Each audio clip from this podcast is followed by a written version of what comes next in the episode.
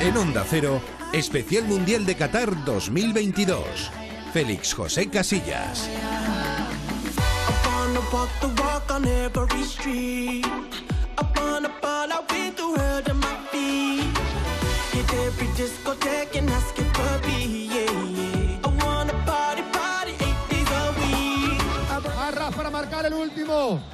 Pierna derecha. Unai. Danos vida todavía. La agonía continúa. Hakimi. Gol. Gol. Gol de Marruecos. España eliminada del Mundial. Ha marcado Arraf Hakimi. Explota el Education City. Se van alborozados los marroquíes. Histórica victoria. Señores, España eliminada del Mundial por penaltis. Tristes los jugadores abatidos. Bueno, mira la imagen, ahí está Unai Simón, que se da un abrazo con los dos porteros suplentes de la selección. La celebración, evidentemente, de Marruecos en el fondo, donde han tirado los penaltis. Luis Enrique, que ha saludado al técnico marroquí. La cara lo dice todo, lo hace ahora mismo otra vez. Es, es un ridículo histórico. 120 minutos y tres penaltis, no hemos metido ni uno. Es un ridículo Increíble. histórico. Increíble. Histórico, es una vergüenza. Es una vergüenza. Es durísimo verlo, es durísimo contarlo. Pues lo contamos, no tuvimos más remedio que contarlo porque es la realidad, España ya está fuera del Mundial. Estamos aquí, pero ya no estamos. eh. Eh, diría Luis Enrique, aquí estamos, pero ya no continuamos porque la selección ya emprende viaje camino a casa, ya está de viaje camino a casa. No sé cómo tiene el cuerpo Paco Reyes. Hola Paco, ¿qué tal? ¿Cómo estás? ¿Qué tal? Buenos días. Pues lo, pues lo tengo mal, lo tengo mal eh, en todos los aspectos, ¿no?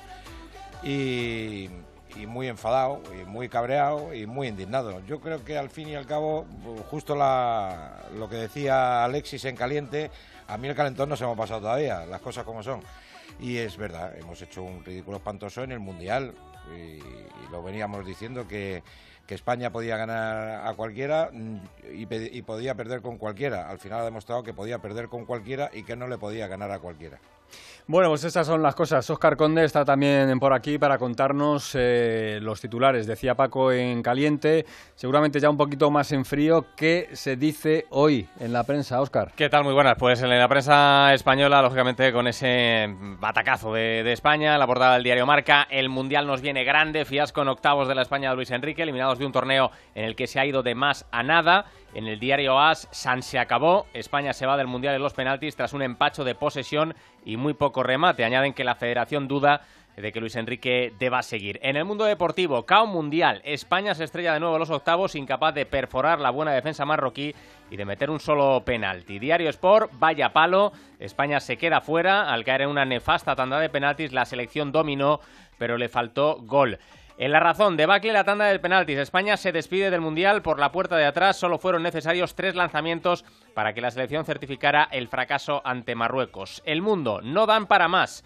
Marruecos se basta con un fútbol rudimentario para tumbar el proyecto de Luis Enrique, el seleccionador al borde del adiós. En el diario ABC, portada La España Nini, ni agarra, ni ideas, ni gol. Los de Luis Enrique eliminados tras un pésimo partido y una ronda de penaltis catastrófica. Y en el país, España sucumbe con mucha posesión para nada. La Roja no puede con la firmeza de Marruecos, incapaz de marcar en 120 minutos y fallando los tres penaltis en la ronda decisiva. Si le tengo que dar un premio, se lo doy al diario ABC. La España Sí, Nini. ¿eh? ese es bueno, ese es Nini. Hoy es un día Nini también, porque ni tenemos fútbol ni tenemos nada. Es el primer día, desde el 20 de noviembre, en el que no tenemos fútbol en el Mundial. Así que hoy no hay balón. Hoy no hay un motivo donde refugiarse, así que tendremos que seguir hablando de este fracaso, debacle, de este hundimiento del proyecto español para este Mundial de Qatar del año 22. Ya tenemos los cuartos, ya están formados, hablaremos a partir de mañana de los cuartos, eh, con esa previa de los partidos entre Brasil y Croacia y Países Bajos y Argentina del viernes, y luego ese Francia-Inglaterra y ese Portugal-Marruecos. Portugal-Marruecos del sábado a las 8 de la tarde. Nos marchamos como en Rusia en el año 2018, nos hemos marchado un poquito más tarde que en Brasil 2014, pero España no está en una ronda final desde Sudáfrica en el año 2010. Han pasado ya 12 años, que serán 16. 16 y el dato que, que daba ayer Alexis, que es más que revelador. Desde que fuimos campeones del mundo hemos ganado tres partidos en tres mundiales. Es que, es que se te quita, A Irán, se te quita el hambre. y a Costa Y a Rica. Costa Rica. Cuidado. Eh, Es cuidado. que se te quita el hambre. Bueno, vamos con lo de... Me, me da cosilla, me da cosilla, pero tenemos que ir con lo de la gran noche. Venga. sí, venga. vamos. Hostia. Pues sí, sí, fue un gran- una gran noche para Marruecos. Hoy para mí es un día especial, hoy saldré por la noche. Está David Fernández diciendo que esta canción no ha sonado porque que, que- que ni de penalti metíamos era ayer. cuando o sea que- marcábamos, ¿no? Exactamente. La, metimos toda eh, un montón de En veces día. el día de Costa Claro. Rica y se nos olvidó. Bueno, eh, es verdad que eh, se puede hablar de fútbol, pero de fútbol hablamos mucho ayer en el Radio Estadio, también en el Radio Estadio Noche, y de lo que más se habla ahora, porque cuando vas ahora, por ejemplo, yo esta mañana he ido a tomar un café y la pregunta es la de siempre. ¿Qué pasa con Luis Enrique? ¿Va a seguir Luis Enrique? ¿Qué, pasa a partir de ahora con esta selección española de fútbol? el modelo, eh, el futuro de los futbolistas, qué pasa con algunos de los veteranos, eh, hay posibilidad de continuar adelante con esta línea que ha marcado Luis Enrique, aunque venga otro seleccionador. A todos no. Yo, va- yo a todos ya te contesto que no. Ya sabemos que estás mal hoy, Paquito, que estás con, con la moral por los suelos. Bueno, vamos con las voces. Y ayer, lógicamente, nuestros compañeros, entre ellos Fernando Burgos, al que vamos a saludar, pues eh, le preguntaban a Luis Enrique sobre su futuro. No te lo puedo decir porque no lo sé. Es que hasta que no, no es el momento ahora de hablar de mi futuro, no tiene ninguna importancia, ningún interés. La selección ahora va a tener tiempo hasta que vuelva a competir. Mi contrato se acaba, pero ya sabéis que estoy muy a gusto en la selección, en la federación, con el Presi y con Molina. Si por mí fuera y si, eh, por lo que significa el presidente y por el cariño que he recibido siempre de, de Molina, el director deportivo y del Presi, seguiría toda mi vida, pero ese no es el caso. Yo tengo que pensar con tranquilidad qué es lo mejor, no solo para Luis Enrique, sino también para la selección. Entendemos que ahora no es el momento, estamos todos lógicamente decepcionados en, un- en caliente. Bueno, volveremos a Madrid y, en los próximos días eh, hablaremos y tomaremos las decisiones que haya que tomar. Nos reuniremos y, y- y las dos partes eh, decidiremos lo que entendemos que es mejor para cada uno de nosotros y para los dos. No, es el momento ahora de hablar en caliente ni de decir. eh, él ha hecho un buen trabajo en estos cuatro años, lo valoraremos todo y, y decidiremos nuestra parte y lógicamente él tendrá que decidir la suya. El segundo es José Francisco Molina, el director deportivo de la federación. Coinciden los dos que no era el momento, pero coincidencia en los dos en que hay que hablar. Y cuando hay que hablar, pues eh, son muchas cosas las que hay que hablar. Yo no sé si ya, después de unas horas y con la selección de vuelta por Qatar y por esa universidad de Doha, se sigue hablando de este asunto y que se comenta. Burgos, Fernando, ¿qué tal? Buenos días a todos. Buenos días. Quitar la canción, por favor. Sí, venga David, fuera, ya está. Se acabó. Nunca más. hasta ahí hemos llegado. más, Nunca más eh, para la selección, por favor. Nunca más, nunca más. No, la sensación que tengo, el cuerpo que me ha dejado es, con el transcurrir de las horas es mucho peor. Ayer en caliente pues tienes una sensación de, bajonazo terrible, te recuerda a muchas otras decepciones. Yo creía que lo de Moscú iba a ser insuperable. Cuatro años y medio después, esta película de terror vuelve a la cabeza de todos y nos deja esa sensación de decepción barra fracaso. Si queréis quitar la primera palabra y la barra, porque creo que es uno de los fracasos más grandes en la historia de la selección española. Lo de ayer, muy difícil explicable, no tiene ninguna explicación lógica. El Mundial de España, no de principio a fin, porque hay un partido memorable. El Mundial de España es de suspenso categórico. Le has ganado 7 7-0 a Costa Rica, enhorabuena. Enhorabuena. ¿Sabes que no te sirvió el 7-0 para ser primeros de grupo, que era el objetivo inicial? Que no me cuenten que evitamos a, a Brasil en cuartos porque no hemos llegado ni a cuartos. Y luego el camino ha sido, ha sido un horror, un horror. Lo último, porque siempre, siempre hay que contar lo último después de, de la noche. La selección ya está volando hacia la capital de España. Bueno, la selección. Parte, ¿no? Ay, Dios mío. No, no se han subido a ese avión todos. Hay más de 10 que se han quedado por aquí o están de vacaciones ya, han cogido un vuelo privado o un vuelo comercial y que se han marchado en taxis desde la residencia de la Universidad de Qatar y están por países limítrofes a, a Qatar para pasar unos días de vacaciones, que es loable, plausible. Pero todos volvemos juntos. Todos. Me han vuelto a venir las imágenes de aquella diáspora tras la eliminación en Portugal. la fase de grupos 2004 de Portugal.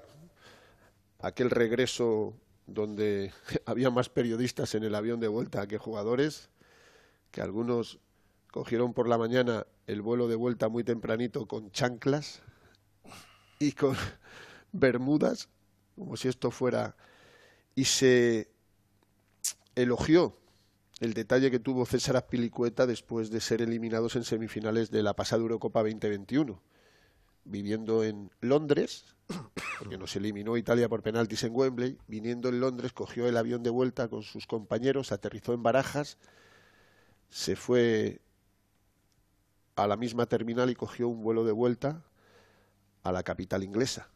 Aquello se elogió, ¿os acordáis? Sí, sí, sí. No tenía por qué haberlo hecho, ¿eh?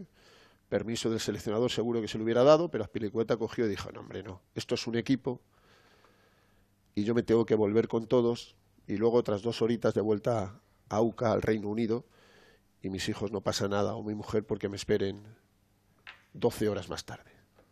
Se volvió como un equipo, ¿verdad? Pues hoy se ha vuelto como una auténtica banda. Una auténtica banda. Y eso también hay que decirlo. Van a aterrizar a las 15.45 o a las 16.45, ya ni me acuerdo. 5 menos cuarto hora española. 16.45. Eso es. Pero no van a estar todos. Y eso es culpa de la federación y del seleccionador. Que están de vacaciones y que así aprovechan el tiempo y que tienen a sus familias aquí al lado y ahora si queréis hablamos de los análisis de el futuro de Luis Enrique que efectivamente aunque muchos no lo entiendan y con el equipo eliminado en caliente hay que preguntarlo porque la gente efectivamente hoy todo el mundo se pregunta qué va a pasar Sí, Se- porque se ha derrota, sí. Fernando, la derrota está asumida. O sea, eso ya, eh, ayer a, a la media hora ya dice, venga, va. Pero claro, es que la, la gente quiere saber, porque es verdad que, que Luis Enrique eh, se había convertido en un personaje. ¿eh? No, no hablo ya de lo futbolístico, deportivo, que tú lo has vivido allí intensamente, sino aquí en la calle Luis Enrique había ganado muchos enteros. ¿eh? A veces- Mucho. sí. Muchos, Pero hombre, claro, a ver. Ayer Luis lo tiró todo por la borda. Tot- pero, pero ¿y, y quién, ¿y quién eh, no lo barruntaba? Mm. ¿En qué se ha convertido Luis Padrique? Mejor streamer que seleccionador.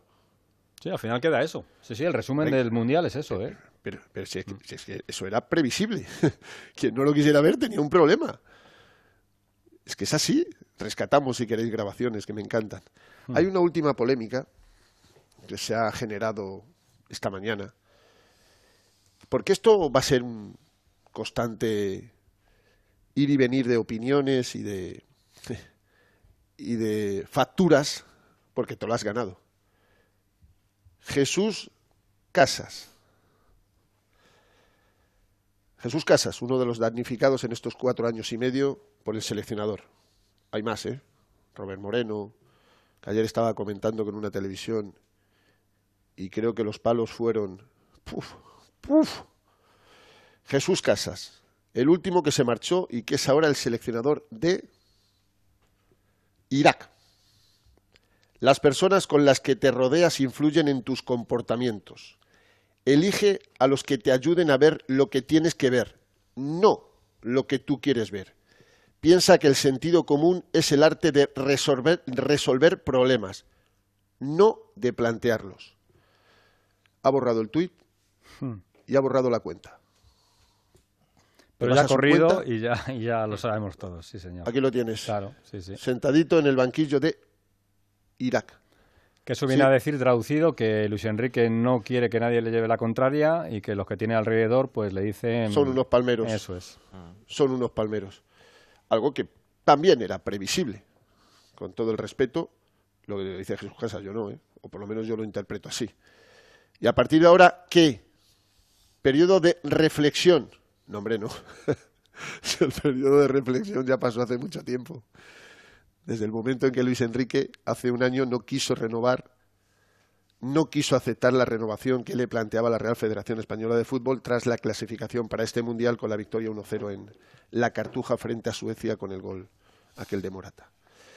Desde entonces hay un tira y afloja que escenifican antes de los partidos con esa reunión, ese corrillo, que no hay partido que no se produzca, Molina, Rubiales, Luis Enrique, con todos sus colaboradores. En un momento dado, los colaboradores al interior del vestuario, incluso el psicólogo, y los tres ahí durante minutos y minutos y minutos y minutos en todos los partidos. Esto ya se ha acabado. Ayer, las palabras de Luis Enrique, no las que hemos escuchado en sala de prensa, sino la del, la del flash interview, son significativas como las de Molina. Como las de Molina. Pero vosotros queréis que siga Luis Enrique? No hubo respuesta. No hubo respuesta. Y eso, evidentemente, denota lo que, lo que va a ocurrir en los próximos días y no al principio de la, de la semana siguiente. Y luego el presidente bajó al campo con Molina, nada más terminar el partido, estuvo en el vestuario y desapareció de toda esa zona. Se fue a un extremo del banquillo que ocupó España durante el partido y allí estuvo una hora o más con sus más estrechos colaboradores, hablando. No sé de lo que hablaron, ¿eh? Pero esa escena no la hemos vivido otras veces. Gabinete de crisis. De crisis, crisis, crisis. Y ahora plantear el sustituto sobre todo y escenificar la despedida de Luis Enrique que no va a ser fácil. No va a ser fácil.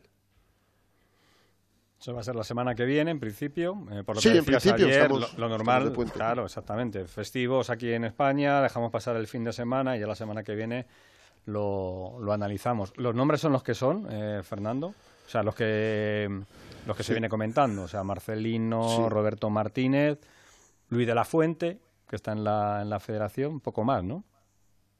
Sí, todo lo que no sea de ese triunvirato más Marcelino y Roberto Martínez eh, sería una sorpresa porque Marcelino lleva mucho tiempo diciendo no, no, no, no y no a ofertas de clubes españoles y que no son españoles y me extrañaría que, que la federación no decidiera que entre Luis Enrique y Roberto Martínez está el sustituto de, de Luis Enrique. A Roberto Martínez lo he contado en este mundial. Es al que más le gusta a Luis Enrique, pero lo va a decidir una comisión deportiva, dicen. Rubiales, Molina y la Junta Directiva de la Real Federación Española de Fútbol que tiene que reafirmar las opciones que le va a presentar Molina a Rubiales. Que son para cuál. Son para cuál. Porque Molina a lo mejor dice el que quiere el presidente. Bueno, siempre lo eligió Villar, ¿no? ¿Por qué no lo va a elegir Rubiales? si Villar fue el que dijo, este, este, este, tiene toda la potestad, toda la potestad. Pero él se rodeó de Molina para que estos marrones se los comiera el director deportivo. Y no, no creo que haya otro, salvo, no creo que en estos cinco días vayan a pegar un, sorpresón y viren y vayan a por otro que ninguno que ninguno espera. Saldrán nombres, ¿eh? ya os digo que en los próximos días salgan nombres. Luis Enrique les pidió, bueno, pues que ahora vuelvan, descansen todos, se vaya con su familia, no es de los que se ha quedado, se vaya con su familia a Barcelona y como dijo él, pues esté con ellos, con sus perros y la próxima semana decidirlo absolutamente todo porque no se puede demorar mucho más esta decisión. Más que nada porque cuanto más pronto sea, más tranquilo va a estar el presidente y su federación para no analizar día a día lo que ha sido este fracaso y lo que ha sido la, el paso de Luis Enrique por, por el banquillo del equipo nacional. Y quiero deciros lo que dije ayer también. Creo que el pasado lunes Luis Enrique en rueda de prensa empezó a perder el partido. Con un comportamiento y una actitud que nadie esperaba, ni en la federación tampoco. Y creo que ese día, desconozco lo que, lo que pasó, pero creo que ese día se empezó a perder el, partido cuando la selección y esta concentración era una auténtica balsa de aceite. Y ayer se comprobó. Y luego, si queréis, es un análisis precioso y futbolístico maravilloso, no de quien, como dice la gente, no sabéis de fútbol, sino quien ha estado ahí dentro y es y ha sido el mejor jugador de España en este mundial, que es Rodri Hernández en una posición que no es la suya, en la que no juega en su club, porque Guardiola tiene cuatro o cinco centrales, en la que apenas ha jugado rato y medio con la selección española y que pone en duda la convocatoria de Luis Enrique. Porque si traes a cuatro centrales, tres de ellos, dos de ellos diestros, y pones a un medio centro, ¿para qué traes a los otros dos? Bueno, pues eso lo vamos a comentar luego y el sonido está preparado, el de Rodrigo, el mejor análisis de lo que fue ayer por parte de un futbolista de, la selección, lo que pasó en el terreno del juego frente a Marruecos. Pues eh, no nos has animado nada, Fernando, no, no, pero, pero sí quiero, eh, como entiendo que el favorito es Marcelino, primero porque eh, está libre como decía Fernando, lleva tiempo diciendo que no a varias ofertas y segundo, eh, colocar como seleccionador a un entrenador que acaba también de fracasar en un mundial como Roberto Martínez, a lo mejor no queda demasiado bien. Le he preguntado a dos especialistas en, Marcelino.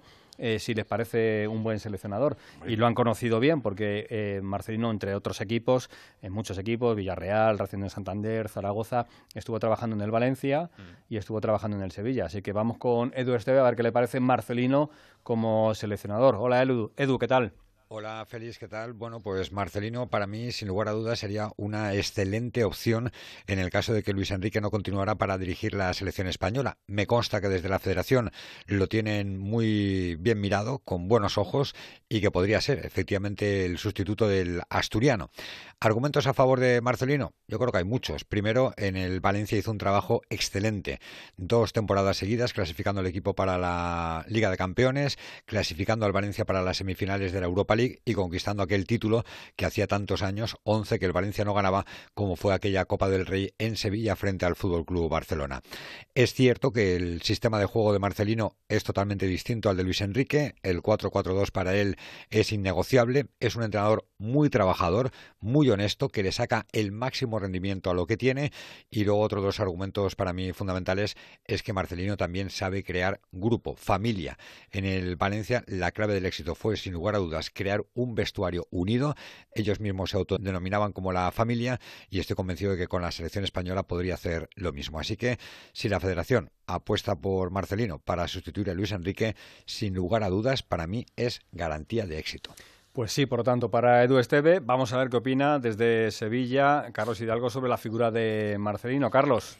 Eh, yo a Marcelino, la verdad es que no lo termino de ver como seleccionador nacional. Eh, no sé si influirá en mi opinión, imagino que sí.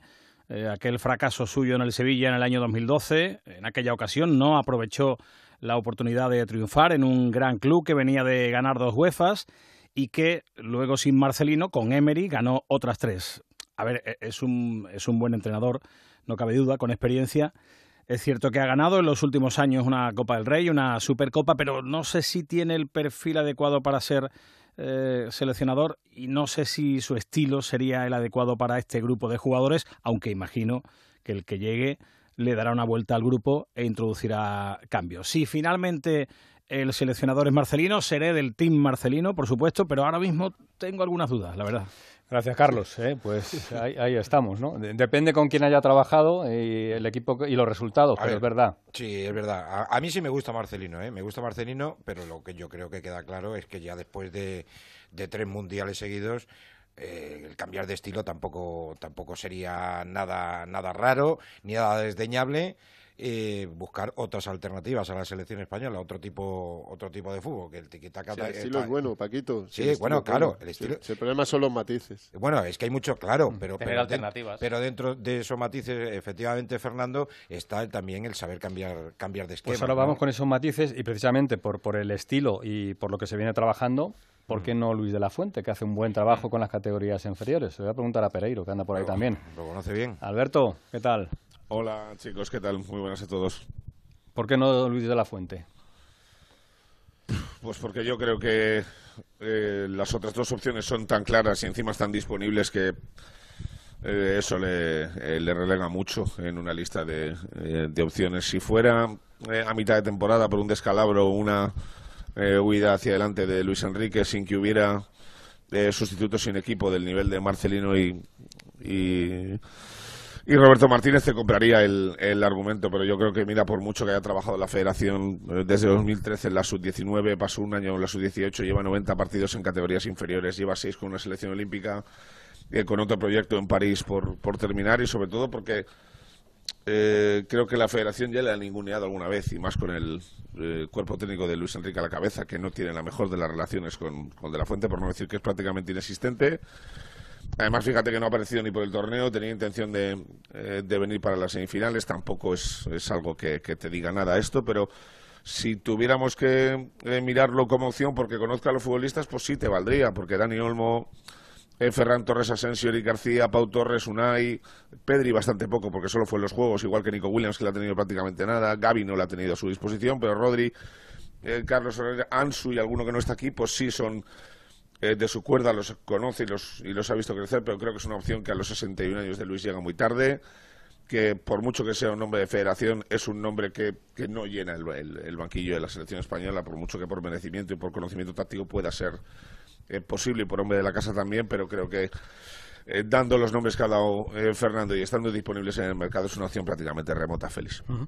Bueno, pues eh, hablando de, de modelos, eh, podemos escuchar esa reflexión que decía eh, antes eh, Fernando de Rodrigo e incorporo también a la charla para hablar del modelo futbolístico a Alfredo Martínez y a Cavi Ruiz. Escuchamos a Rodrigo lo que decía sobre esa situación que se vivió ayer en el partido frente a Marruecos. Todos los equipos nos plantean el mismo partido eh, y es muy complicado entrar entre 11 jugadores. Quizás no, no tenemos la característica de los jugadores para atacar este tipo de, de defensas. Quizás eh, necesita más uno contra uno en bandas, eh, abrir espacios, picar más al espacio. eh.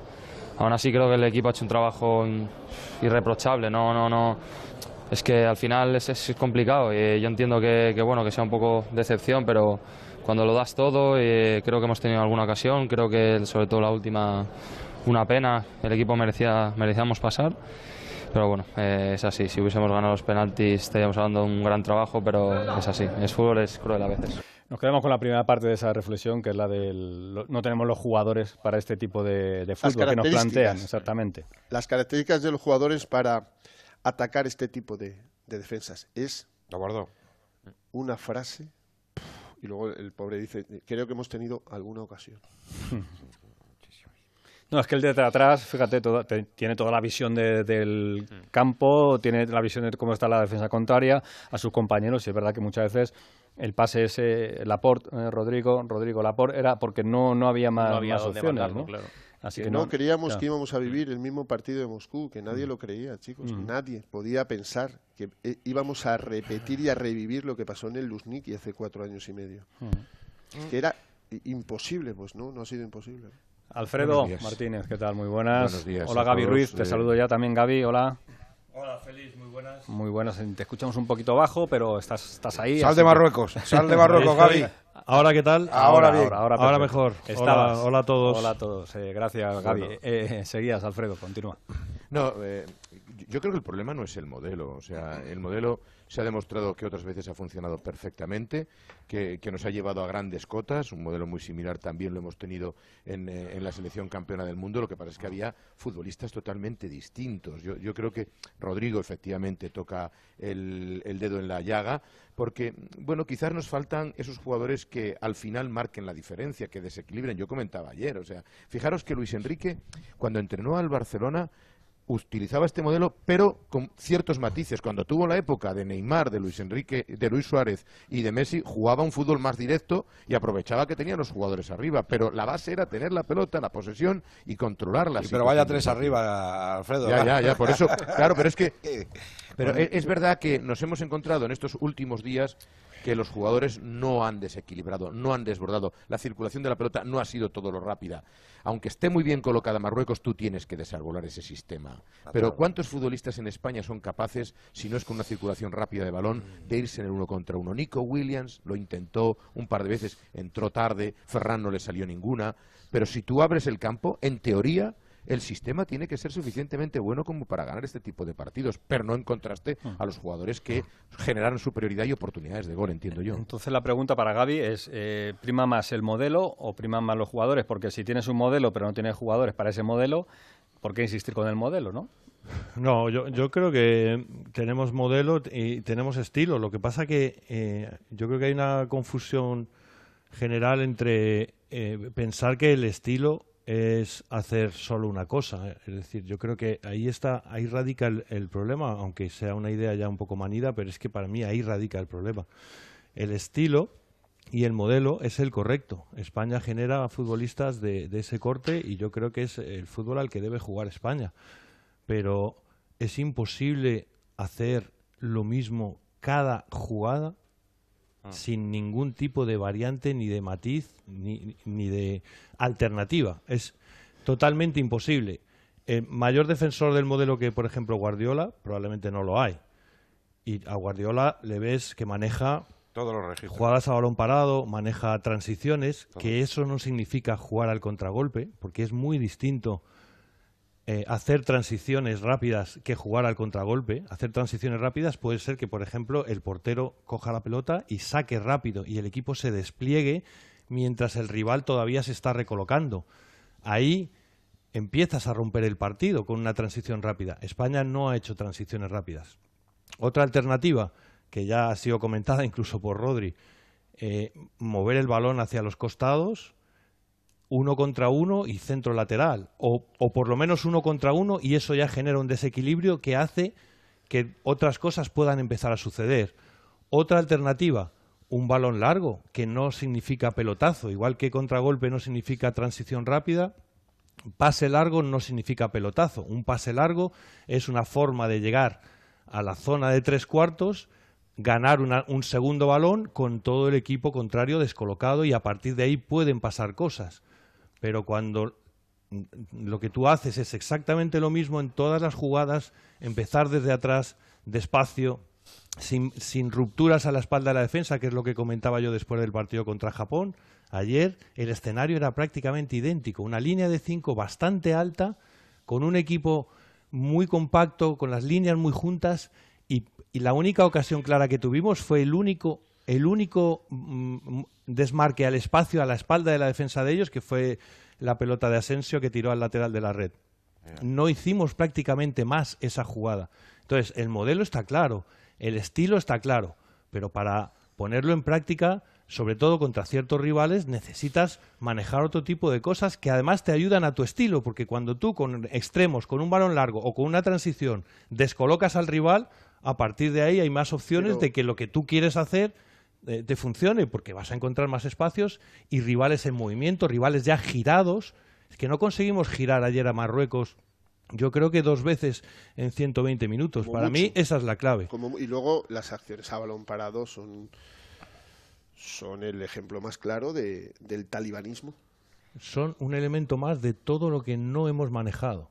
Eh, Es una, una más las jugadas a balón parado, en mi opinión. En corto, A mí me sorprendió, me sorprendió para generar no sabemos qué. Es que no sabemos qué queríamos generar cuando subían los centrales, los, más poderosos en el remate de cabeza, jugar todo en corto, menos uno o dos desesperados ya. Yo es que no, lo entenderé nunca. Y si, de- decía Gaby las ocasiones, balón largo de Jordi Alba para Asensio, eh, balón al lateral de la red, jugada balón parado de Dani Olmo desde una esquina, eh, si metes desde ahí, a Bono le tienen que repatriar.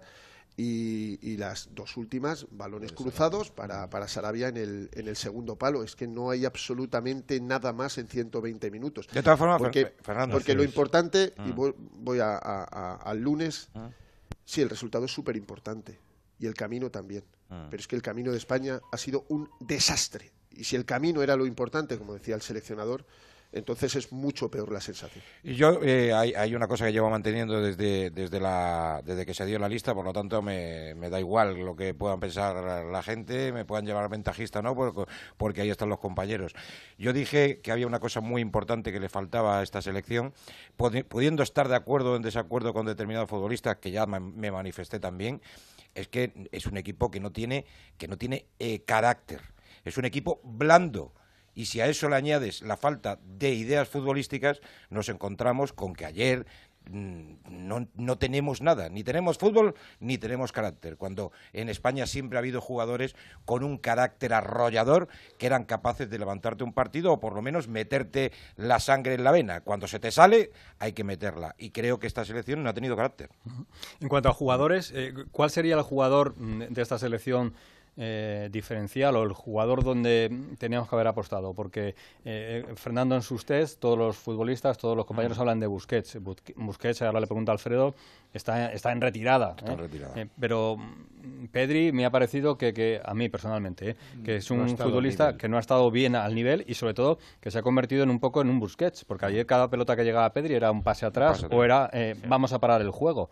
Entonces, eh, no- A mí me sorprendió la suplencia de Morata, por ejemplo. Me sorprendió y mucho, porque era un jugador que tenía ángel, que tenía gol y que además se demostró cuando entró en el terreno de juego pues que generó ciertas acciones, por lo menos más peligrosas que las de la primera parte. Es que la primera parte fue inocua. eh, poco a poco eh, se fueron llegando más, a- más cerca y teniendo algunos lances más peligrosos. Y yo creo que con la presencia de Morata podrías haber intimidado más a la defensa marroquí. No entendí esa, esa suplencia, desde luego. Yo sí, me- sí- sí tengo que destacar. Yo, yo, de verdad, sa- salvar salvo a dos futbolistas, uno a Rodri, que me ha parecido el mejor, y otro a Gaby, porque. Morata. e- y- y- Y- bueno, Olmo, Paco. Morata, Bueno, Olmo, yo- Morata, que ha metido tres goles Sí, en los sí, tres primeros partidos que y, que ha sido un partido de titular Pero- Dani Olmo que, que ha acabado reventado porque, porque no supo cambiarle cuando había que cambiarle. Mm. A ver, Dani Olmo sobraba el día del 7-0 los últimos 20 minutos Mm. y darle descanso. Es que, Paco, ha habido gente que ha estado al, al, al nivel, al nivel, es verdad, tres, cuatro, no más. Es No que más, no hay no nadie más. más, que dé el nivel. Nadie. Te lo puedo comprar, Nadie. te lo compro. Te compro lo, lo de Morata y lo de Dani Olmo. Morata por sus goles, creo que desaprovechado, desaprovechado en, en muchos partidos. Y, y Olmo que ha sido que ha sido un pulmón y que siempre ha estado ahí per- percutiendo, intentándolo. Pero yo, mm, o sea, como base de, de esta selección, rescato a, a Rodri, que me ha parecido el mejor, y a Gaby, que me parece pero un tipo... le- entonces, ¿le, le damos los galones a, a Rodri? No, no, a Rodri. ¿No? Bueno, a ver, yo le puedo dar los decir- galones a Rodri. ¿Por qué no le voy a dar los galones a Rodri? Que Además- todas las selecciones ¿Pero tienen un referente, pero, pero ahora ¿Pero mismo... dónde? ¿Dónde se lo Claro, das? pero ¿Dónde se lo das? Eso es. Claro, hombre, yo- yo se lo doy en el centro del campo. Pues es que va a ser ahí. Claro, es que yo esto, se lo doy ahí. esto ha sido un parche muy bonito. Claro, ¿eh? ahora, falta, ahora, hay que no poner... es que no, que- tienes, no tienes para otro futbolista ahora mismo que sea Busquets. Sí, sí, ya lo anulas. No, no, no, no, no, que yo es otra para- búsqueda completamente es que, sin, sin es que sentido, yo. Yo recordaréis que lo hablamos, lo hablamos el, el fin de semana, yo hubiera apostado por Rodri en el centro del campo porque Busquets no está, no es el Busquets, por desgracia, los años pasan para todos, para mí, para Busquets y, y pa- y para todo el mundo. Pues una, uno de los objetivos del seleccionador dicho es que busque jugar el próximo mundial. Ya, ya, ya, sí, me acuerdo perfectamente, Fernando. Entonces, claro, el problema es que hay que buscar mucho, mu- o sea, hay que buscar tipos con carácter, uno al menos en cada línea, en cada línea.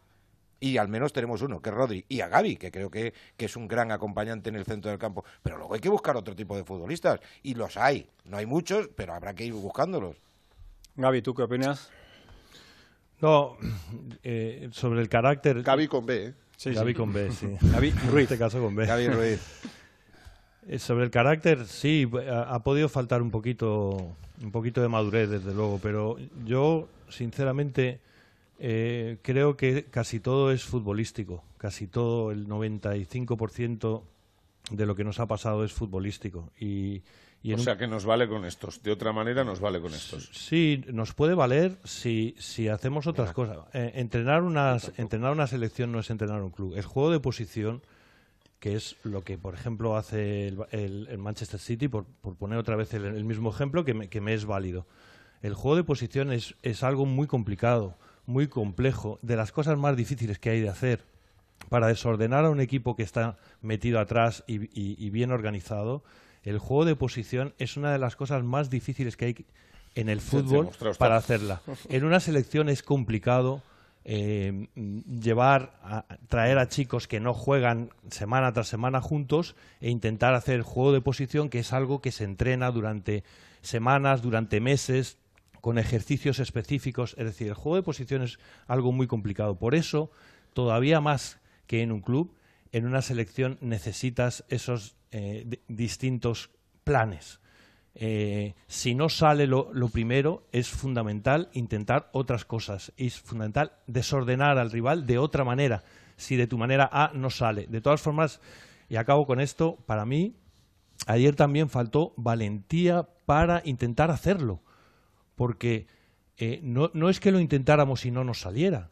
Es que realmente España estuvo haciendo la U, Parabrisas. estuvo haciendo la U mayúscula durante casi todo el partido y tampoco intentó de verdad meterse por dentro una y otra vez, provocar faltas eh, a- al recibir de espaldas. Ellos eran muy agresivos, Rabat fue una locura, Onuaji también. Ellos eran muy agresivos, saltaban a la recepción de cada jugador entre líneas. Había que hacer, De un solo en mi, en- jugador, en mi opinión, muchas se comió a todo el medio campo. Supuesto, pero, pero creo que a España le faltó determinación para seguir. Si de verdad solo podíamos hacer eso, debimos hacerlo con más determinación, en mi opinión. Intentarlo más veces, provocar, provocar que ellos tuvieran que saltar más y más a por nosotros, que nos hicieran faltas y a partir de ahí volver a intentar el desequilibrio. Yo, yo creo que solo hicimos una cosa y además no la hicimos con la determinación suficiente. Y bueno, se ha visto el, el resultado en 120 minutos, por desgracia. 130, ¿no? Al final, Pregunto, pero sí. Pregunto a Alfredo por Busquets. A ver, eh, ¿qué va a pasar? Futuro de, de Busquets. Pues en el aire, muy en el aire. Eh, la verdad es que la intención de Busquets era la de continuar un poco más en la selección. En las últimas eh, preguntas que le venían haciendo incluso se planteaba aquello del Mundial. Y yo creo que va a estar también un poco relacionada a, mal con la ausencia de Luis Enrique. Yo creo que el adiós de Luis Enrique no ayuda a la continuidad de Busquets en la selección española. El futbolista en los próximos días podría eh, acelerar varias decisiones. Primera, la de su continuidad o no en el Barcelona, después de las sensaciones que ha tenido en el Mundial. Ten en cuenta que acaba contrato a 30 de junio de este año y cada vez cobra más fuerza que el jugador, a pesar de que Xavi le está intentando convencer para que se quede por lo menos una temporada más, va a cambiar de aires y los cantos de sirena del Miami parece que pueden surtir efecto. Él no está comprometido todavía, pero tiene una oferta muy interesante sobre la mesa y ahora mismo creo que gana bastante peso. Mi sensación era también la de que por lo menos Busquets iba a tratar de llegar hasta la Nations League este verano. Eso creo que podría darse, pero también creo que podría estar vinculado al nuevo seleccionador. A ver quién llega, qué planes tiene, si cuenta de verdad ciegamente con él y si él cree que puede tener un papel tan importante como lo tenía con Luis Enrique. Pero ahora mismo se abre una expectativa nueva por la eliminación y por la posible, casi segura, no continuidad de Luis Enrique al frente de la selección española. Bueno, pues seguiremos hablando de la selección. No, Tenemos me hubiera, especial me- hoy. me hubiera Sí, Félix Pereiro. encantado eh, escucharle ayer, si no hubiera tenido que hablar obligatoriamente dos frases con la televisión española y que hubiera hablado con Fernando en la Flash o en la zona mixta o en algún sitio donde un capitán, creo que en una situación como la que vivimos ayer con, contra Marruecos, debería decir algo, creo. ¿eh? Ninguno de los cuatro habló, de los cuatro primeros capitanes, salvo esa entrevista a pie de campo con la televisión tenedora de los derechos, ni Busi, ni Alba, ni Coque, ni Morata. Coque no jugó un solo minuto, pero es uno de los tres día- con más internacionalidades, claro. El día que perdió Argentina con Arabia, tres o cuatro pesos pesados, entre ellos Messi, dieron la cara. Eso no veían que faltó ayer. Muy, muy No importante vez, en el que hacían falta explicaciones y precisamente de los hombres de más, de más jerarquía. No es la primera vez que nos pasa esto, ¿eh? Eso es. Bueno, pues seguiremos hablando de la selección. Tenemos especial hoy en todas las emisoras de Onda Cero a partir de las 8 de la tarde. Entre las 8 y las 10 de la noche seguiremos hablando, lógicamente, de la resaca del día después de esa eliminación de España, con la selección ya aquí en España, porque, o parte de la selección, como decía Burgos, que va a aterrizar a eso de es las lo 5 peor, menos Félix. cuarto. Que es lo peor, del día. Sí, señor. Que para mí es una vergüenza. De verdad, que por mucho que tengan todos vacaciones y estemos en un sitio eh, limítrofe con... Con la vuelta al mundo. Abu Dhabi y todos estos sitios que se está espectacular y que tienen aquí a las Que no familias... llegue los 26, ¿no? Pero hombre, hombre, por favor, somos la selección española, para bien o para mal, y hay que volver todos juntos. Esto lo hubiera permitido Luis Enrique si continuara, si tuviera dos años más de contrato, por ejemplo. Burgos, un abrazo, gracias. Gracias, Gaby. Gracias, Alfredo. Un abrazo. Gracias. Hasta luego, Pereiro. buenas tardes. Todos. Un abrazo, chicos. Chao. Bueno, pues ahí está la última hora y todo lo que rodea a la selección. No queremos cerrar eh, sin recordar pues alguno de los de los topicazos eh, que se han venido contando durante este mundial y que va a ser otra de las eh, cuestiones de las que se va a hablar y se va a sacar punta porque Luis Enrique lo, ha motivado. El seleccionador pues ha estado hablando de topicazos él ha contado sus topicazos durante el mundial y no pasa absolutamente nada. Por ejemplo uno de ellos estábamos líderes del grupo de la muerte. Este era el grupo de la muerte, es el grupo de la muerte, el único grupo que cuando fuimos al sorteo despertó os de admiración y después de, a falta de un partido, somos líderes, eh, vamos primeros, Alemania va última. Esto significa la dificultad del grupo. O de admiración, grupo de la muerte, pero Japón a casa, Alemania está en casa desde hace tiempo y España ya está en casa también de vuelta. Otra cuestión, ayer mismo, la de dominar el, el partido, lo del tiki-taka, el pase. ¿Qué pasó en el, en el partido? Porque España no, no pudo dominar el, el, juego, sobre todo el medio campo, que ha sido lo, lo más relevante del juego de España cuando apuesta a atacar.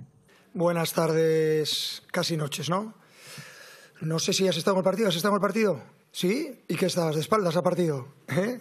Si algo hemos hecho es dominar el partido. Nos ha faltado el gol. La realidad es que nos ha faltado el gol.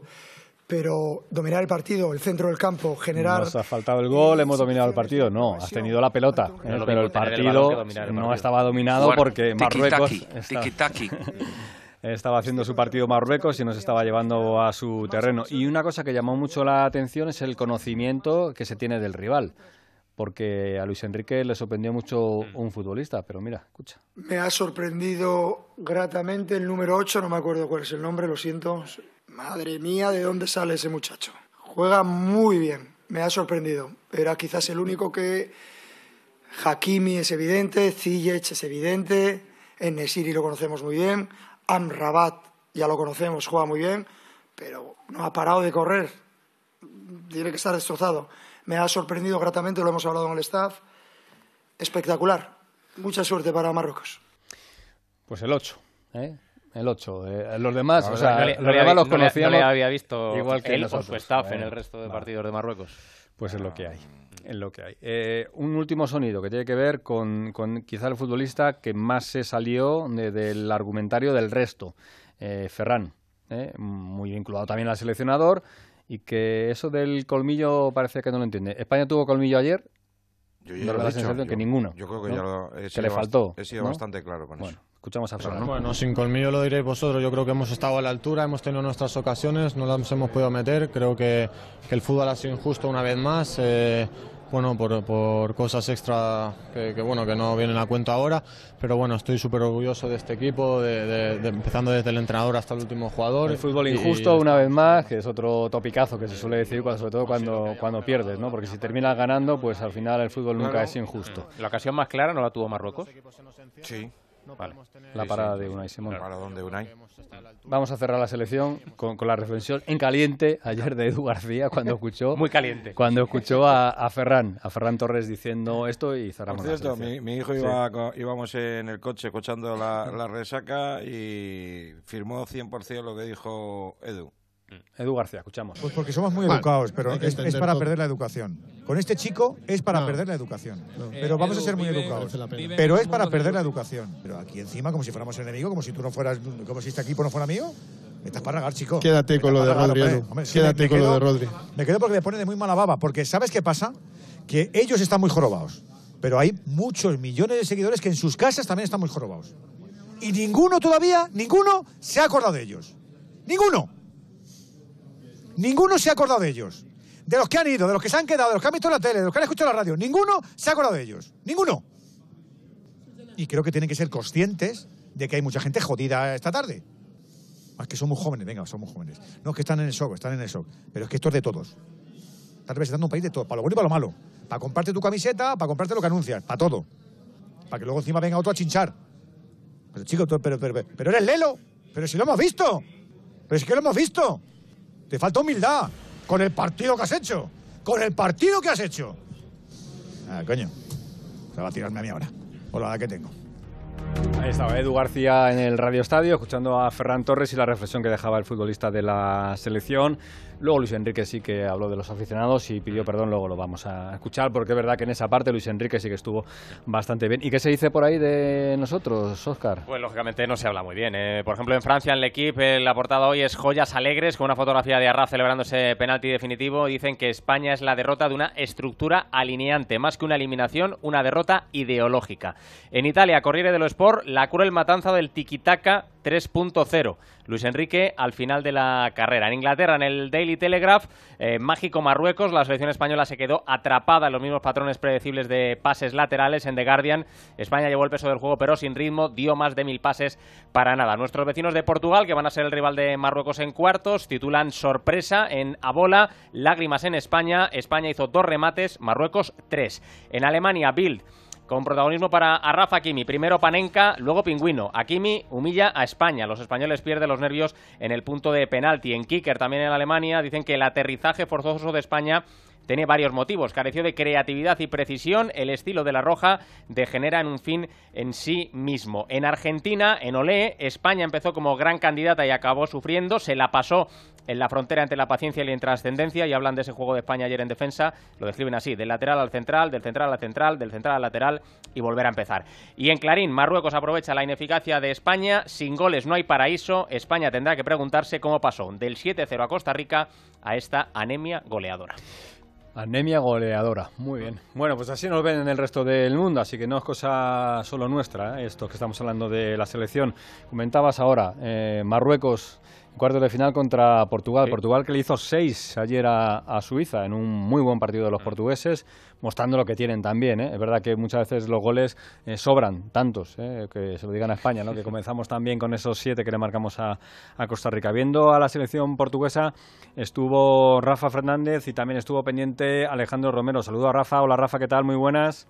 Hola, buenas, ¿qué tal? Asusta Portugal, eh, lo decimos siempre, a cada partido nos sale un favorito y Portugal ayer mostró sus credenciales, ¿no?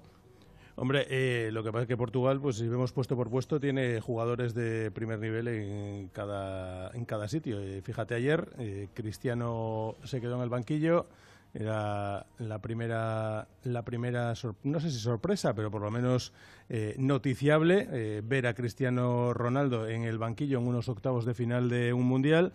Y salió Gonzalo Ramos y fíjate un hat-trick eh, se hizo se convirtió en el héroe del partido y estuvo, la verdad es que fabuloso, aunque el público en la segunda parte se puso a corear el nombre de Ronaldo para que Fernando Santos se viera obligado a tener que sacar a la estrella a la estrella lusa.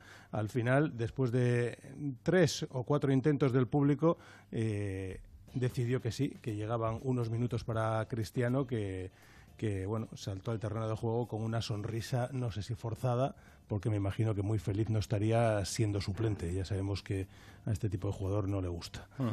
Eh, Alejandro, eh, te lo pregunto todos los días. ¿Ahora Portugal o, o Portugal la colocas en un tercer escalón, por detrás de Francia, por detrás de Brasil, Argentina. A ver, cuéntanos. Buenas. Hola, Félix. Parece que estás viendo mis anotaciones aquí. Pues sí, tengo tres escalones. Mira, tengo un primer escalón con Argentina, con Francia y con Brasil, o Brasil, Francia, Argentina, me da igual el orden. Tengo un segundo escalón con Inglaterra y con Portugal. Y luego tengo un tercer escalón con Holanda, Croacia y Marruecos ahí también.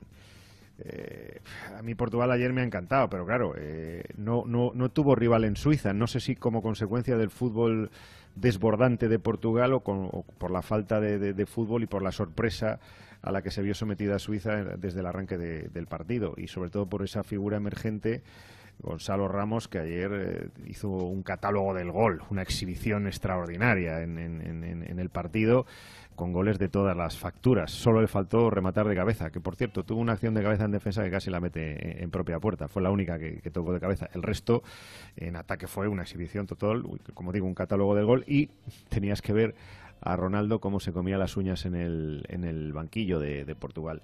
Tiene muchos recursos Portugal. Eh, Fernando Santos tiene una plantilla que ha sabido manejar, cuidado porque esto es muy delicado, quitar a una figura como, como Ronaldo en una eliminatoria de octavos en un mundial, dejarla sentada en el banquillo, sacar a, Gonzalo Ramos y que te meta tres goles, hay que tener fortuna también para que salga así, porque si no hoy se hubiera vuelto todo contra él pero es que luego pues, pues ves a ese William Carballo en el, en el medio centro, ayer con Otavio eh, o con, con, Rubén Neves o con Bernardo Silva, que es que, da lo mismo, y ese Pepe que parece un juvenil, porque es que yo no sé este chaval, o sea, es que es tremendo. Ayer Pepe soltó un partido también descomunal, no solamente ya marcando, sino una autoridad en defensa y con un poderío para sacar la pelota jugada en ocasiones, que dice, bueno, este chico no cumple, o, cumple a la inversa, parece que se quita años cada vez que juega. Sí, cierto es que viene de, de una fase de recuperación y ha llegado en plenitud y un Pepe en plenitud, ya lo hemos visto en el Madrid muchos años, es intratable en esa posición. Entonces, bueno, pues es una, una selección muy armada y con mucha calidad y con gol, con mucho gol, claro. Entonces, bueno, pues ¿por qué no? Va a estar en ese paquete de favoritos.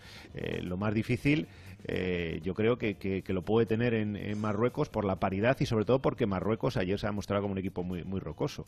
Y luego, una vez ya en semifinales, pues es casi casi un caro cruz.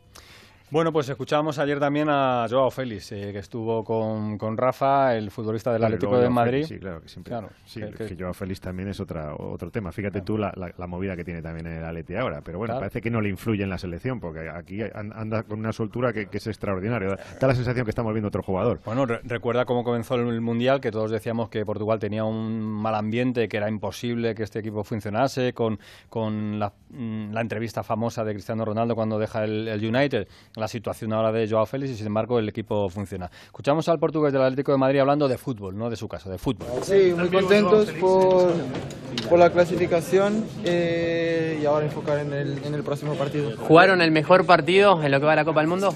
Sí, por ahora creo que sí, pero estamos haciendo, haciendo las cosas muy bien y hay que seguir. El Joao Gonzalo hizo tres, tres goles. Para alguno de nosotros vos fuiste la gran figura. ¿Hace cuánto no te divertías tanto en una cancha? Oh, hace mucho. Uh, pero hoy eh, Gonzalo ha, ha merecido los, los, tres goles por, por, el chico increíble que es, por, por, lo que trabaja y así que esta noche es, es de él. ¿Os convertís, en ¿Os convertís en favoritos, os convertís en favoritos, crees, para, o candidatos por lo menos para luchar por el Mundial? Sí, estamos en los cuartos, todos son candidatos y vamos a pelear por eso. ¿Cuánto tiempo hacía que no te divertías tanto jugando al fútbol? La verdad es que si ves las caras de, de los jugadores de Portugal, eh, veías una satisfacción absoluta. Eh, yo creo que Portugal destrozó ayer a Suiza. O sea, el Mar porque Suiza es un equipo que, que no es fácil, o sea, de ganar, como se ha demostrado, o las estadísticas demuestran, ¿no? Y, y Portugal ayer les destrozó absolutamente. Eh, eh, Joao estaba muy contento, pero si ves la cara que tenía de felicidad Bruno Fernández, no te la imaginas. La sonrisa que llevaba. No sé por qué, pero a lo mejor le gustó que Gonzalo que Gonzalo Ramos metiera un hat-trick en el día de ayer. Delantero de 21 años del Va a tener razón el Cholo, va a tener razón el Cholo con que yo Félix está es una, un, campeonato que le va al pelo, ¿no? Que es corto, de un campeonato corto, rápido. Bueno, pues que le ponga las seis bueno, primeras cierto, jornadas, claro. luego le quite, luego le pone las siete siguientes. Por eso te digo. por, que, que, por que, cierto, Félix, es que le está dando la razón también al Cholo. O sea, claro, que aquí, claro, el que no, aquí el que no tiene razón es porque no quiere. Sí, bueno, el Atlético de Madrid me decía que a ver si le empiezan a gustar los larguitos, también me decían ayer. Bueno, eh, por de, cierto, de, todas formas, un momentillo con el tema de, de Joao Félix. A lo mejor es que el Cholo no, no entiende a Joao Félix también, ¿eh? Que no, no hay muchos entrenadores que no terminan de comulgar con determinados pues futbolistas. Han tenido tiempo, ¿eh? Y lo mismo no lo tiene, ¿no, Rafa? Es que, es que a lo mejor, bueno, claro, pues eso. Bueno, eh, de momento eh, lo que sí podemos decir es que mm, a mí me transmiten que la intención de Joao Félix es nada más terminar el Mundial comunicar mm, dónde se va a ir. Eh, ayer Miguel Ángel Gil con nuestra compañera Silvia Barba en Televisión Española le dejaba ya la puerta abierta y decía que visto que mmm, parece complicado que se entiendan eh, Cholo Simeone y Joao Félix pues que no habrá otro remedio que abrirle la puerta, aunque no le gustaría que yo salga, pero eh, que van a escuchar ofertas. Y una de las ofertas que podemos decir que, o por lo menos eh, que, que, han mostrado el interés y que está encima de la mesa, eh, que hemos podido conocer, es la del Aston Villa. O sea, Aston Villa es uno de los equipos que está más interesado en Joao Félix. Veremos a ver finalmente cuál es el destino del, cuál es el destino del portugués. Uh -huh. Bueno, pues hoy no sé si es una bendición. Ah, bueno, y que, y que otros dos nombres del Atlético de Madrid, eh, lo comentaba con Jano, que, que, que, que supongo que, vamos, creo que ya él también lo, lo conoce y lo, lo ha dicho. Eh, a mí también me llega que Felipe y Mateus Cuña eh, van a irse rumbo a la Premier al Wolverhampton. Pues ahora vamos a hablar con Jano además, pero de otro futbolista del Atlético de Madrid. Decía que es una bendición o un castigo, a nosotros nos resulta muy raro, me imagino que a vosotros bastante más, pero hoy y mañana no tenemos fútbol, así que nos conformaremos ya el viernes con los cuartos de final, con ese Brasil-Croacia y ese Países Bajos-Argentina. Alejandro Romero y Rafa Fernández, un placer, ¿eh? muchas gracias. Oye, no está mal, ¿eh? Brasil-Croacia, Neymar Modric, Argentina con Messi, eh, y luego fíjate los nombres, eh, nosotros no teníamos ninguno, eh, ningún nombre de ese, de ese calado tampoco. Un abrazo. bueno, un abrazo, hasta luego. Siguen ahí jugadores de, siguen jugadores de la Liga Española, ¿no? Y con, y, con, eh, y con mucho arraigo también en el fútbol español y tradición. O sea que todavía el Mundial, seguro que en cuanto. Esto es como todo. En cuanto se pasa las primeras 24 horas, ya empiezas a cambiar el chip y te vuelves a meter en la vorágine. Lamentablemente no está España, es evidente, pero el fútbol sigue y el fútbol va a seguir dando espectáculo porque ahora sí que están de verdad los mejores. O sea que es que ahora empieza, empieza lo gordo. Venga, pues cierro, cierro con una pregunta rápida. A ver, eh, Rafa, ¿tú con quién vas? Ah, o sea, eh, vale, eh, Romero, ¿con quién vas? Pues mira, por vecindad con Portugal. Me parece bien. Eh, vecindad es la que tenemos con Rafa Fernández, que se ha cambiado de estudio ya. Eh, Paco, ¿tú con quién vas? Mm, me gusta Portugal, hmm. voy con Portugal y con Brasil. No, no, uno. Eh, no, no, no, Paco, no. así no, así Brasil, venga. Venga, este Rodríguez, ¿con quién va? No, uno. Uno, Esther, uno, Esther, uno, Esther, joder. Portugal también. Oscar Conde. Brasil. David. Brasil también. Y yo voy con Francia. Ah, muy bien. Muy bien. También pues son vecinos. Claro, también son vecinos. Los campeones del mundo. Gracias, Romero. Hasta luego. Un abrazo, cuidado. Chao. Está por ahí Alejandro Mori, ya que le nombraba Rafa. Jano, ¿qué tal? Hola, ¿qué tal? Buenas tardes a todos. ¿Qué pues tal, aquí estamos, hablando un poquito de, todo. ¿Tú con quién vas en el Mundial ahora, entonces? Yo con Brasil. Tú con Brasil. Porque a mí me gusta que los mejores ganen siempre. Bueno, es una buena reflexión. Es que, no, es cortita y al pie. Es que es el, es el equipo que a mí me ha demostrado un fútbol más bonito. Bueno. Del campeonato. Eh, para gustos. para gustos. respetando mucho a Francia, que es un equipazo, eh, cuidado. Pero Brasil yo creo que ha jugado un fútbol muy alegre y tiene una defensa espectacular también. Y sobre esa defensa cimenta un juego ofensivo muy bonito. Bueno, Alejandro le quería preguntar... Muy dinámico. Eh, le quería preguntar si, si le permite el, constipado que tiene eh, por, un futbolista del Atlético de Madrid. Estábamos hablando de Joao Félix, estabas escuchando a Rafa, un Joao que disfruta más con la selección con el Atlético, que con el Atlético de Madrid. Algo parecido que le pasa a, a Nahuel, ¿no? A Molina, porque con Argentina, oye, está ahí, ¿no? Hombre, claro que está ahí. Fíjate que, fíjate que debutó el 3 de junio del 2021, o sea, apenas lleva año y medio en la selección argentina, tiene 24 años, tiene 19 internacionalidades y ya ha ganado dos campeonatos, ¿eh? dos títulos. Fue campeón de la Copa América la temporada pasada ante Brasil y este año ganó, fue titular además en la final de la Copa de Campeones Comenbol UEFA ante Italia. Yo creo que ha jugado los cuatro partidos con Argentina en Qatar, se está afianzando y yendo a más en cada partido, ha dado una asistencia es un jugador que tiene velocidad, buen juego asociativo, es ofensivo, tiene buen pie para poner centros laterales y yo creo que lo que tiene que mejorar es en el aspecto defensivo, donde está creciendo, hay que decirlo, de la mano de Simeone, ¿eh? que yo creo que le va a mejorar mucho en eso, en ese déficit que tiene, por decirlo de alguna manera, pero yo creo que es un jugador importante para Argentina y se está demostrando en este mundial. De lo de Joao, Cuña, Felipe. Pues mira, el Atlético de Madrid tiene que hacer caja, eso está claro. Cuña y Felipe van a salir. Bueno, lo de Felipe es residual porque no cuenta apenas para Simeone. Cuña ha hecho cero goles esta temporada. Costó 30 millones de euros y si se puede dar salida, pues están más que encantados y ya están negociando con eh, los Wolverhampton. Eh, vamos a ver qué es lo que ocurre. Y lo de Joao Félix es que está cantado. Si el CEO del Atlético de Madrid ya tiene que decir ayer lo que dijo, vamos a ver, el chico se quiere ir. Es, ha tomado esa decisión, quiere marcharse. A no le va a importar, pero en el club priorizan la figura del entrenador sobre la de la estrella. Pues también muy clarito y muy conciso. es, una, es, una, estrella que todavía podría, durar, que, podría durar mucho tiempo. Y mm. Simeone no sabemos si va a seguir cinco años más o... Y además, daros cuenta de una cosa, con el Mundial que está haciendo Joao Félix, eh, no es lo mismo que hiciera un Mundial discreto que el Mundial que está haciendo. Mm. Que eso está revalorizando su precio. Hay que recordar que el Atlético de Madrid pagó 127 millones de euros y yo creo que por menos de 100 no se va a marchar. Gracias, Jano. Un abrazo Hasta a luego, todos. Hasta luego. Tenemos por ahí también a Mireia Roch, que le voy a preguntar, eh, ya que estamos preguntando por los partidos más que más te llaman la atención, y ahora te va a tocar, Paco, eh, sobre el, el partido que a ella más le ha gustado del Mundial, eh, por, por lo que sea. Mireia, ¿qué tal? Muy buenas. Hola Félix, hola Paco, hola a todos. Eh, bueno, es una pregunta difícil de contestar, ¿eh? porque tengo varias opciones también, pero es cierto que la, emoción de- del primer partido, del partido inaugural, está ahí, ¿no? Eh, eh, cuando arranca el Mundial, eso no te lo puedo negar. Después ese 7 a 0 de España, que es el único buen sabor de boca que nos vamos a llevar eh, en este mundial también me quedo ahí, pero sin duda alguna me parece que destacaría un poquito por encima del resto ese Argentina-México, Mm. Eh, porque justamente eran las dos aficiones más representativas aquí en Qatar y eso también se notaba mucho en el estadio, ¿no? La afición presente, el partido que era muy importante, sobre todo para Argentina, que hoy, ahora mismo en estas instancias, está siendo una de las candidatas a, a llevarse el título o al menos a llegar muy lejos, ya, ya metida en cuartos. Así que bueno, me, me parece que me decantaría por ese partido, el Argentina-México. Ya que hablas de Argentina, ¿siguen creciditos o según se acerca la hora del partido frente a Países Bajos, eh, bajan un poquito eh, ese sufle que tienen? Mira, tienes un poco de todo. Tienes gente que te dice que está convencidísima, que pueden con todo, que van a llegar lejos, que confían.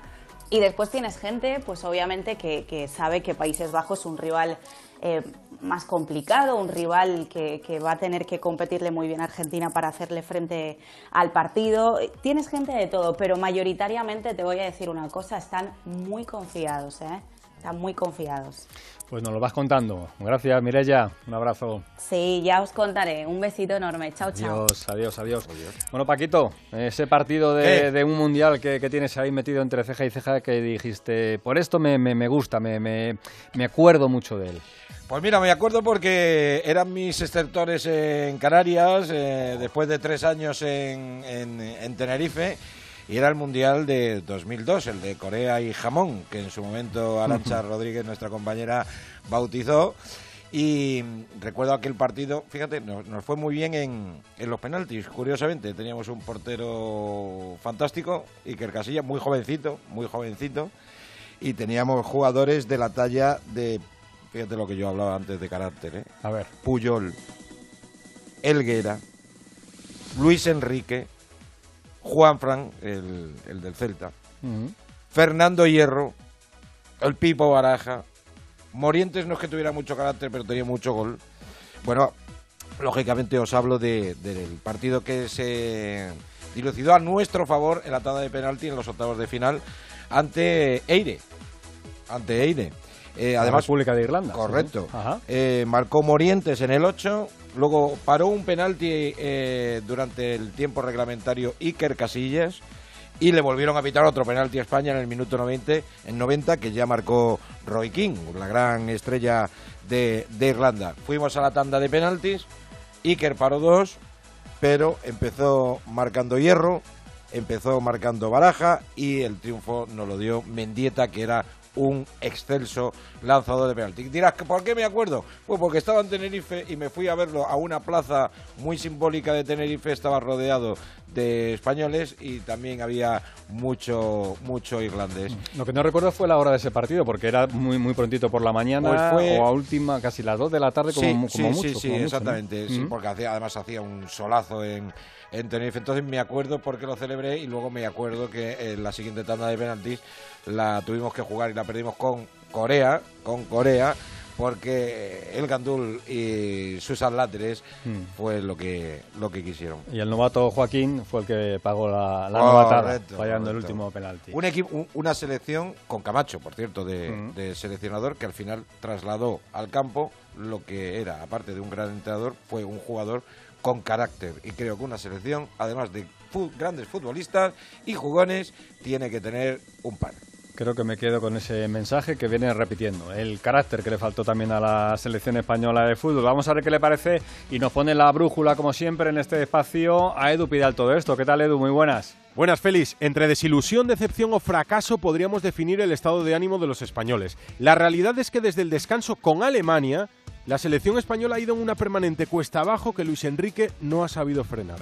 La renuncia a cualquier otro plan nos llevó a un callejón sin salida del que no pudimos o no supimos salir. Entiendo su estilo y su explicación futbolística, entiendo su idea de juego, pero ese no fue el problema. El problema ayer, y ante Japón, el problema no fue el estilo, fue la ejecución del estilo. Sumar pases en zonas de confort, que el balón vaya de Rodrigo a Laporte y de Laporte a Rodrigo no sirve de nada si no hay profundidad, si no se superan líneas, si no se encara, si no se llega. En realidad de nada sirve tener el balón el 80% del tiempo si no creas ocasiones. Luis Enrique, tipo amable en Twitch, revirado ante las preguntas de los medios de comunicación, repitió mucho que tirábamos de tópicos en nuestras preguntas en la previa. Los mismos que utilizó él y sus jugadores para explicar lo que sucedió ante Marruecos. Fuimos superiores, la lotería de los penaltis, merecimos mucho más. Tópicos, tópicos, tópicos. Tópicos que no explican la realidad. Sabían de sobra lo que nos esperaba con Marruecos. Un equipo encerrado atrás, intentando sobrevivir para aprovechar una de las pocas oportunidades que tuvieran. La presión alta de Alemania les vino mal. Y los equipos que se les encierran también, pues ya sabían que se les iban a encerrar. Y necesitamos recursos para superar esos muros que plantean. Huyo de la crítica ácida de quien esperaba el fracaso de Luis Enrique desde que lo nombraron seleccionador. Pero huyo también de la complacencia cómoda de Luis Enrique y de su poca autocrítica. El ciclo de Luis Enrique se ha acabado. Queda claro con sus declaraciones y también con el poco cariño federativo que se le mostró en el día de ayer. Rubiales decidió no hablar y parece que se reserva para dentro de unos días, para agradecer su trabajo, despedir a Luis Enrique y dar la bienvenida, supongo, al nuevo seleccionador. Y la brújula apunta de nuevo al norte para encontrar al sustituto, Marcelino García Toral. Gracias, Edu. Hasta luego. Eh, cerramos también eh, con Twitter. ¿eh? Pedro Sánchez, presidente del Gobierno. Nos Hombre. habéis hecho vibrar y se- sentirnos orgullosos.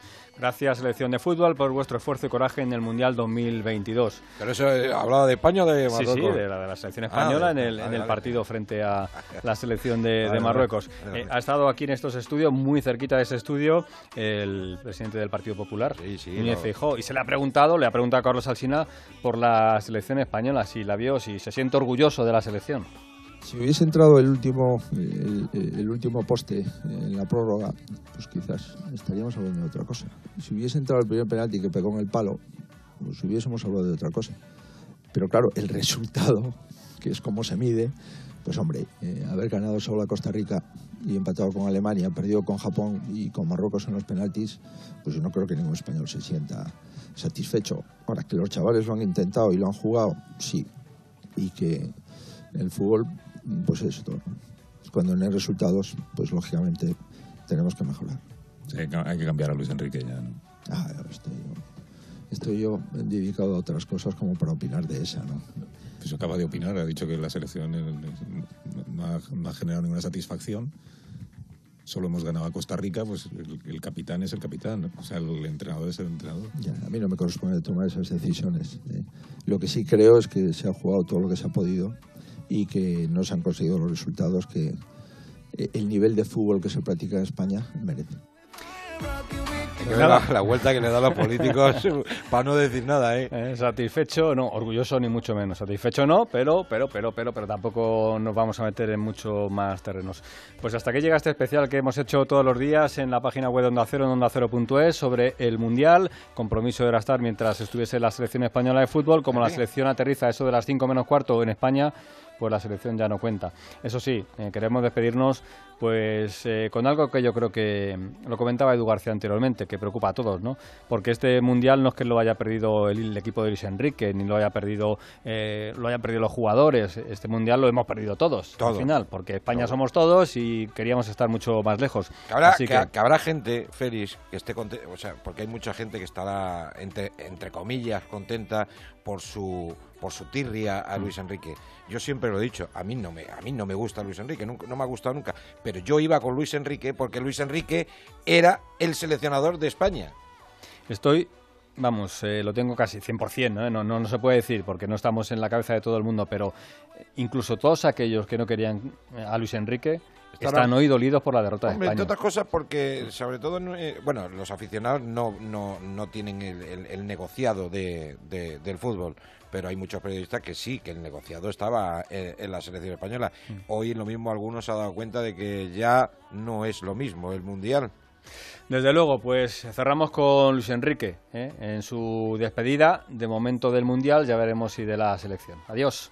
Nosotros hemos dado nuestro 100% felicitar como siempre al equipo que gana y nosotros pues habrá que esperar otra oportunidad. Lo siento enormemente por la afición porque me han transmitido a lo largo de todos estos 23 días el apoyo y, la ilusión que tenían por llevarse una alegría. No ha podido ser, lo hemos intentado de todas las maneras y lo siento. Radio Estadio Especial Mundial.